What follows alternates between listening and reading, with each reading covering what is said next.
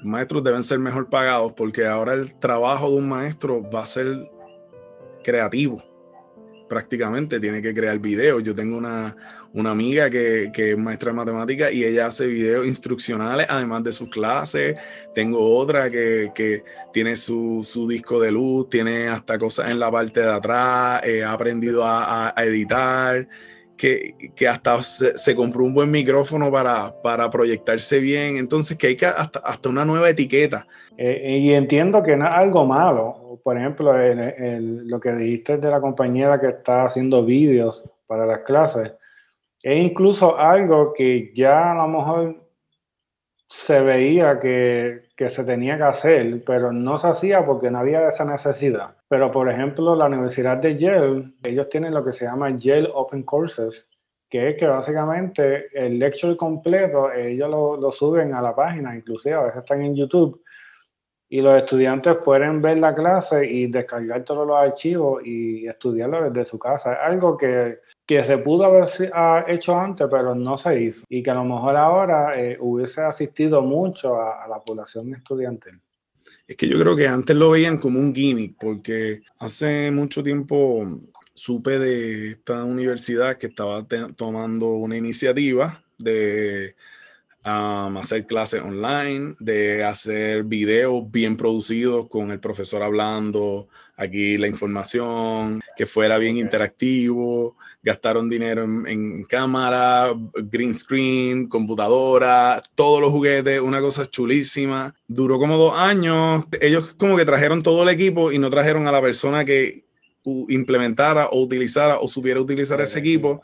Entonces, se quedó todo en nada. Cerraron hace para el 2019, a finales del 2019 yo creo. Me enteré que habían dejado, ¿verdad? Ese, esa iniciativa. Y ahora que ocurre todo esto, es como que, mira, abran ese estudio, pónganlo a trabajar. Ahora es que es el momento de hacer esas cosas bien hechas. Puede ser que esto cambie el paradigma de lo que es un maestro. Como dijiste, a lo mejor el maestro en un futuro no solamente va a enseñar, sino tiene que conocer cómo editar video, cómo editar audio. Es algo que a lo mejor va a ser normal, va a ser algo que intuitivo, que obviamente un maestro va a tener que hacerlo. Eh, porque lo más posible salga una vacuna, pero yo entiendo que de ahora en adelante el mismo gobierno va a saber que esto puede pasar en otro momento. Puede que pasen 10 años, puede que pasen 5 años, puede que pasen en 2 años. Y no se puede dejar que llegue al nivel que llegó el COVID.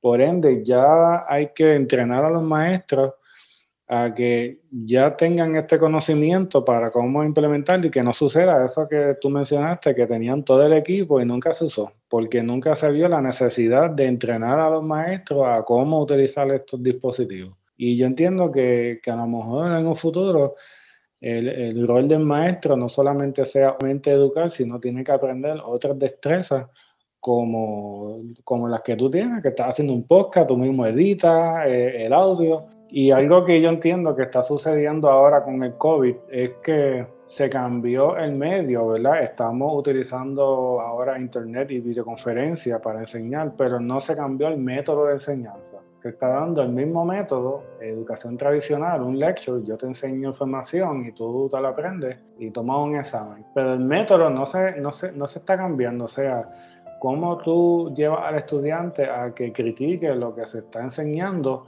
porque el propósito de la educación no es solamente adquirir conocimiento o transmitir la cultura de un país, sino es criticar la cultura de un país, criticar lo que se pretende que es verdad, porque de esa forma es que se puede hacer el continuo aprendizaje como por ejemplo en la ciencia, en la ciencia una teoría se cambia refutando la teoría con nuevos conocimientos. Y como bien dice Yuval Harari, eh, el escritor de Jerusalén, él dice que lo último que un maestro debe darle a sus estudiantes es más información, porque ya la información está en la internet. Ya el estudiante sabe cómo encontrar la información. Lo que se debe dar al estudiante es cómo criticar esa información, cómo sintetizar esa información con otros autores para entonces crear nuevos conocimientos. Y para hacer eso es más trabajoso. Tienes que no solamente leer, tienes que comprender qué le dice el autor y cómo tú puedes relacionarlo con otros autores y eventualmente llegar a tus propias conclusiones. Eso realmente no se está haciendo a mi entender, en esta situación de COVID estamos transmitiendo información, se cambió el medio, ahora es por internet, pero el método sigue siendo igual,